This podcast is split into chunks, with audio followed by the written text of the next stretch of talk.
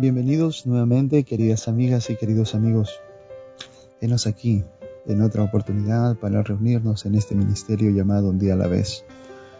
Te saluda Daniel Segarra y aquí estamos, otra vez dispuestos a abrir la Biblia, dispuestos a aprender un poco más de Dios, de entender lo que Él ha dejado para nosotros escrito y que a veces ha sido ocultado por diferentes motivos que evidentemente no son los de él, sino de su enemigo.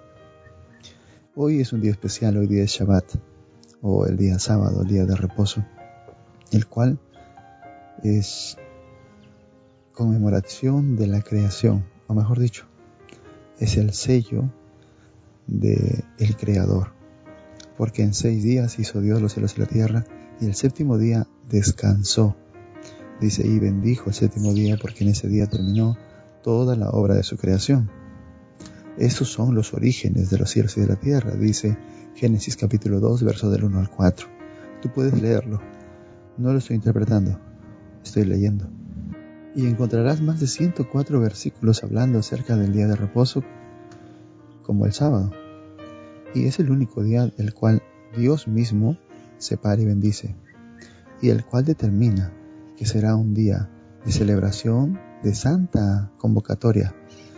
No está hablando de los sábados ceremoniales o de las fiestas o feriados ceremoniales, que también son santa congregación, pero pertenecen a los rituales eh, que eran propios del santuario terrenal.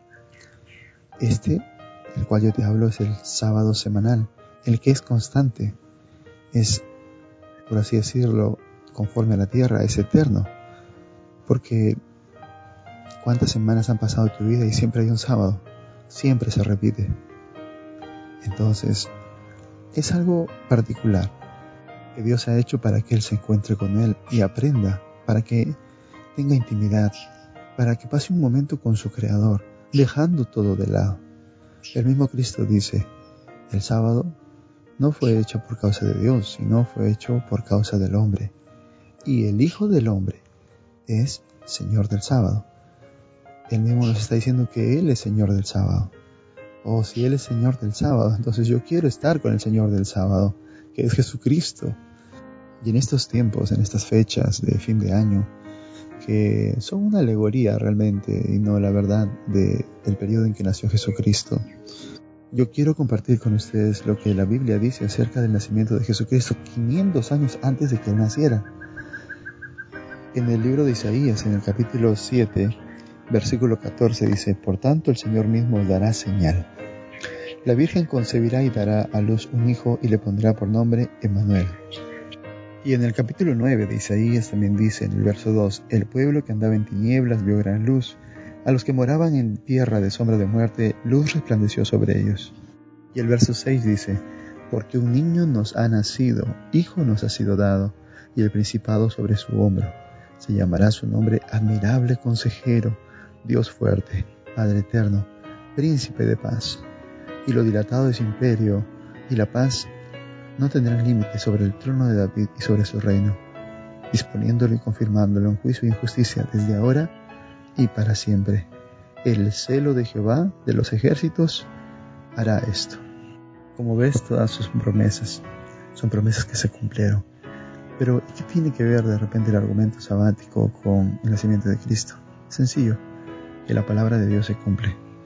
la palabra es eterna.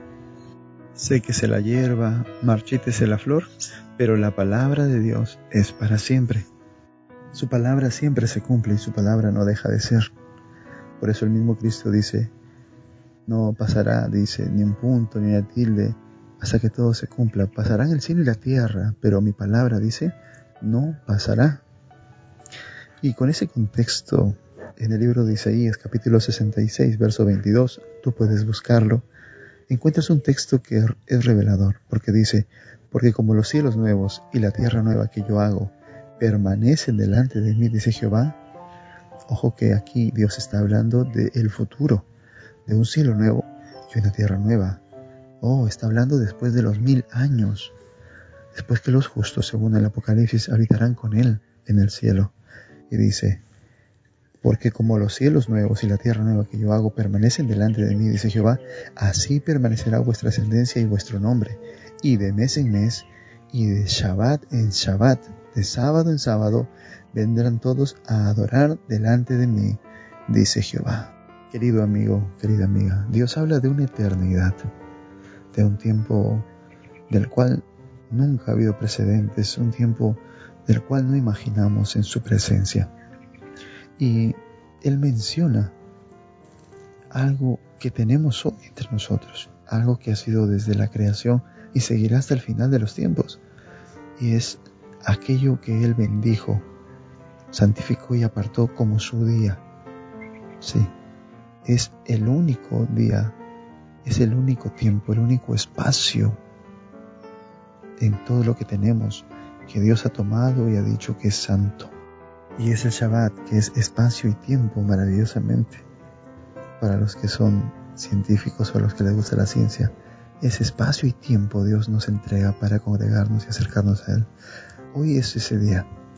Hoy tú puedes dejar todo y dedicarte al Señor.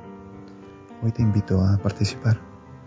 Si deseas, puedes hablar con nosotros para colaborar, para patrocinar, para involucrarte en esta obra y para ser parte de este ministerio, para asistir a adorar a Dios hoy en algún lugar donde estés, no importa. Pero hoy es tiempo de tomar la palabra de Dios y hacerla verídica en nuestra vida. El tiempo está cerca y Dios te necesita, a ti y a los que amas. Antes de iniciar nuestro estudio, hagamos una oración. Querido Padre Todopoderoso que estás en el cielo, bendito eres, oh Señor, Creador de todo. Hoy venimos a ti en tu día santificado por tu palabra, en este día en el cual diste reposo a tus manos por la creación. Y hoy venimos a ti para recibir, Señor, aquella bendición que prometiste, aquella promesa que has dado, Señor, para todo aquel que quite su pie de tu día santo hoy estamos aquí para pedir, Señor, ser santificados por tu presencia y por tu amor. Que tu Espíritu Santo descienda en nuestros corazones y pueda nuestra familia ser salva. Que pueda recibir bendición y provisión de tu mano. Oh Señor, escucha hoy nuestra oración. Te lo pedimos en el nombre de Cristo Jesús. Amén. Continuando con nuestro estudio del Nuevo Testamento, hoy nos corresponde el capítulo 4 de la primera carta de San Juan. Este pedazo de este libro es particular. El verso 1 dice, Amados, no creáis a todo espíritu, sino probad los espíritus si son de Dios, porque muchos falsos profetas han salido por el mundo. En esto conoced el Espíritu de Dios todo espíritu que confiesa que Jesucristo ha venido en carne es de Dios. Y todo espíritu que no confiesa que Jesucristo ha venido en carne no es de Dios. Y este es el espíritu del anticristo, el cual vosotros habéis oído que viene y que ahora ya está en el mundo. Juan en estos primeros versículos del capítulo 4 invita a todos los siervos de Dios, hombres y mujeres, a probar, dice, los testimonios y las palabras de las personas que vienen a hablar o predicar de Cristo. Isaías capítulo 8, en el verso 20 dice, a la ley y al testimonio. Si no dijeren conforme a esto, es porque no les ha amanecido Dios. Quiere decir que todo cuanto ellos vengan a decir de Cristo tiene que estar en armonía con lo que ya se ha dicho. Y Juan va un poco más allá porque dice, hay muchos falsos profetas que han salido por el mundo y estos van diciendo que Jesucristo no vino en carne, que Jesucristo no se encarnó y por tanto cambia su naturaleza. Y hay muchas congregaciones, por así decirlo, que tienen ese concepto. La naturaleza de Cristo no está conforme a lo que ha declarado la Escritura, porque la naturaleza de Cristo está eh, preexistente en las escrituras desde el comienzo de ellas. Está allí. Algunos dicen, no, es, él vino como un ser divino, por eso no pecó. No, él se encarnó, pero mantuvo todo el poder de Dios. No, Él no es un, este, un coexistente con Dios, sino que ha sido creado. Y muchos más argumentos. A la luz de la Escritura tenemos que Él era coexistente con Dios. Pero al dejar su naturaleza divina y pasar a ser parte de la humanidad, un hombre como tú y como yo, de carne y de hueso, Él deja todo por venir a rescatarte. Y es solamente la comunión con Dios lo que hace que permanezca en el poder de Dios. Y es el Espíritu Santo que viene a morar en Él el que da ese poder. Por eso tantas madrugadas de oración, tanto ayuno, para estar en comunión directa para mostrarnos de que sí es posible andar en los pasos de Dios y ser perfecto. Y a través de esa perfección no morir en pecado. Pero nada podemos hacer sin Él. Esa es su declaración. Y Él es consciente que solo la comunión con el Espíritu Santo diariamente hará posible esto. Porque uno como hombre no puede. Necesitamos la ayuda divina. Y es lo que Cristo vino a demostrar no es un tema que quiero profundizar en este momento, pero te diré que Cristo fue tan hombre como tú y como yo, consciente de nuestras necesidades, tanto corporales como espirituales. Por eso todo aquel que se levante a decir que Jesucristo nos encarnó, que no conoce nuestras necesidades, es parte de los que se llaman el anticristo, el cual actúa en los hombres por causa del enemigo de Dios, para confundirlos, para perderlos. Por eso todo lo que tú quieres aprender de Dios o lo que te digan de Dios, compáralo a la luz de las escrituras y hallarás la verdad. El verso 4 dice, hijitos, vosotros sois de Dios y lo habéis vencido, porque mayor es el que está en vosotros que el que está en el mundo. Ellos son del mundo, por eso hablan las cosas del mundo, y el mundo los oye. Nosotros somos de Dios. El que conoce a Dios nos oye el que no es de Dios no nos oye. En esto conocemos el espíritu de verdad y el espíritu de error. Ah. Juan ahora está haciendo una diferencia entre dos grupos nuevamente. En el capítulo anterior decía que hay unos que son hijos de Dios y otros hijos del diablo. Y ahora dice, hay algunos que tienen el espíritu de verdad y otros tienen el espíritu de error. Y aquellos que no escuchan la palabra, que no escuchan el mensaje, esos tienen el espíritu de error y ellos son del mundo. Por eso hablan las cosas del mundo y no oyen las cosas o las palabras de Dios. Vosotros sois de Dios y han vencido al maligno, dice. Ahora, la pregunta es, ¿en qué bando estás tú? ¿En el que oye la escritura o en el que oye las palabras de los hombres? ¿En qué bando o a qué linaje perteneces? ¿Cuál es tu familia? Celestial, claro. ¿Cuál es? Hoy debes decidir, porque la carta de Juan no es una sentencia, es una advertencia, es una exhortación, es una invitación para que rescates a tu familia del dolor de la pérdida eterna. El verso 7 continúa diciendo, Amados, amémonos unos a otros, porque el amor es de Dios todo aquel que ama es nacido de Dios y conoce a Dios. El que no ama no ha conocido a Dios, porque Dios es amor. En esto se mostró el amor de Dios para con nosotros, en que Dios envió a su Hijo unigénito al mundo para que vivamos por Él. En esto consiste el amor, no en que nosotros hayamos amado a Dios, sino que Él nos amó a nosotros y envió a su Hijo en propiciación por nuestros pecados, tal cual leímos en Isaías Dios prometió y cumplió. Envió a aquel a quien nos redimiría, aquel en que poseería no solo su poder, sino también todos los pecados del mundo. Aquel que coexistía con él, entregaría toda su divinidad para hacerse hombre, quien que cayera sobre él, clavado en una cruz, toda la ira de Dios contra el pecado. Imagina eso. Imagina el horror, de tener que castigar a un inocente a causa del pecado de otros. Eso es lo que pasó. Eso es lo que hizo Cristo por ti y por mí. Recibió el castigo, la furia de su mismo Padre por el pecado, por nosotros. Y hoy te extiende su mano y te dice, ven, ven, porque Dios es amor, siempre lo ha sido y los que siguen al mundo no lo aman. Por eso el Señor te dice, ven, sígueme a mí, demuestre el amor que hay por mí en ti, y ese amor compártelo a otros, porque el que no ama no ha conocido a Dios. Y la maravillosa gracia de Dios se muestra en que nos amó.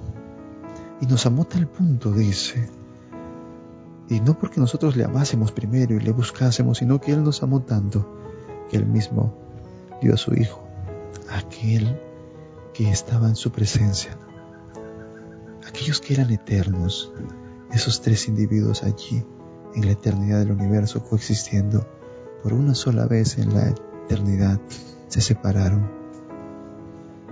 Se resquebrajó eso para que aquel se encarnara en nosotros y fuese llamado Hijo de Dios o Hijo del Hombre. El verso 11 dice, amados, si Dios así nos ha amado, también debemos amarnos unos a otros. Nadie ha visto jamás a Dios. Si nos amamos unos a otros, Dios permanece en nosotros y su amor se ha perfeccionado en nosotros. En esto conocemos que permanecemos en Él y Él en nosotros en que nos ha sido dado su Espíritu. Nosotros hemos visto y testificamos que el Padre ha enviado al Hijo, al Salvador del mundo. Todo aquel que confiese que Jesús es Hijo de Dios, Dios permanece en Él y Él en Dios. Y nosotros hemos conocido y creído el amor que Dios tiene para con nosotros. Dios es amor, y el que permanece en amor permanece en Dios y Dios en Él. En esto se ha perfeccionado el amor en nosotros, para que tengamos confianza en el día del juicio, pues como Él es, así somos nosotros en este mundo. En el amor no hay temor, sino que el perfecto amor echa fuera el temor, porque el temor lleva en sí castigo, donde el que teme no ha sido perfeccionado en el amor. Nosotros lo amamos a Él porque Él nos amó primero. Si alguno dice yo amo a Dios, pero odia a su hermano, es mentiroso, pues el que no ama a su hermano, ¿a quien ha visto? ¿cómo puede amar a Dios a quien no ha visto? Y nosotros tenemos este mandamiento de Él. El que ama a Dios, ame también a su hermano. Juan termina este capítulo dándonos una perspectiva exacta de que Dios es amor. Y lo repite constantemente. Pero así también nos insta a que ese amor sea perfeccionado en ti. ¿Cómo se perfecciona el amor de Dios en mí? Yo sé que Dios me ama, sí.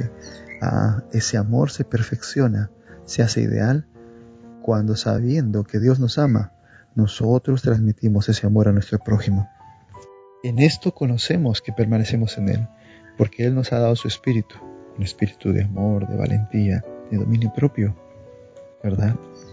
Es esto lo que Dios está diciendo a través de su escritura. Oh, para que puedas ser perfeccionado en mi amor, dice, para que puedas amar a tu prójimo, tienes que tener el Espíritu Santo en tu corazón ese mismo espíritu que Cristo pedía madrugada tras madrugada y en ayuno, ese mismo espíritu que Cristo recibió cuando fue bautizado y cuando hace la última cena con ellos, donde instituye la santa cena del Señor, Él dice, ejemplo os he dado.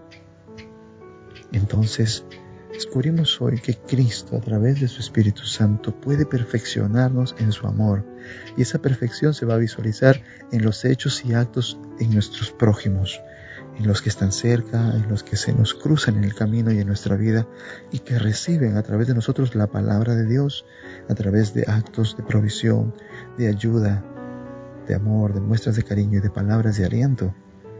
Esto es pues la perfección del amor en nosotros, la perfección del amor de Dios. Y esa perfección nos hará tener confianza que cuando llegue el día final, cuando nos toque cerrar nuestros ojos, cuando nos toque descansar, estaremos listos para el día del juicio. Cuando Cristo nos levante de los muertos y nos presente delante de su Padre y diga, este es mi amigo, esta es mi amiga de la cual te hablé, estos son mis hermanos por los cuales me sacrifiqué. Por eso hoy entiende que si amas a Dios, el temor de cumplir o de tener los mandamientos de Dios sobre tu espalda como una carga desaparecen, porque no tienes que temer a Dios sino amarle, porque en el amor está el verdadero triunfo de la esperanza y de la confianza en Dios. Y ahora tienes un motivo claro para amarle. ¿Sabes cuál es? Que Él te amó a ti primero. Él te amó a ti primero. Por eso debes amarle. Por eso entregó a Jesucristo. ¿Y sabes cómo demuestras amar a Dios? Amando a tu prójimo. Ámale a aquel que puedes ver, que puedes palpar, que puedes ayudar. Y hoy comparte. No solamente se trata de ser bueno, sino de mostrar los frutos del Espíritu Santo en tu vida. Es decir, estar en comunión con Dios te hace bueno y te hace salvo. Hoy el Señor te invita. Hoy el Señor te llama. No esperes más. Ven a sus brazos. Ven a Él para que puedas sentir el verdadero gozo de la vida en su comunión. Que el Señor te bendiga.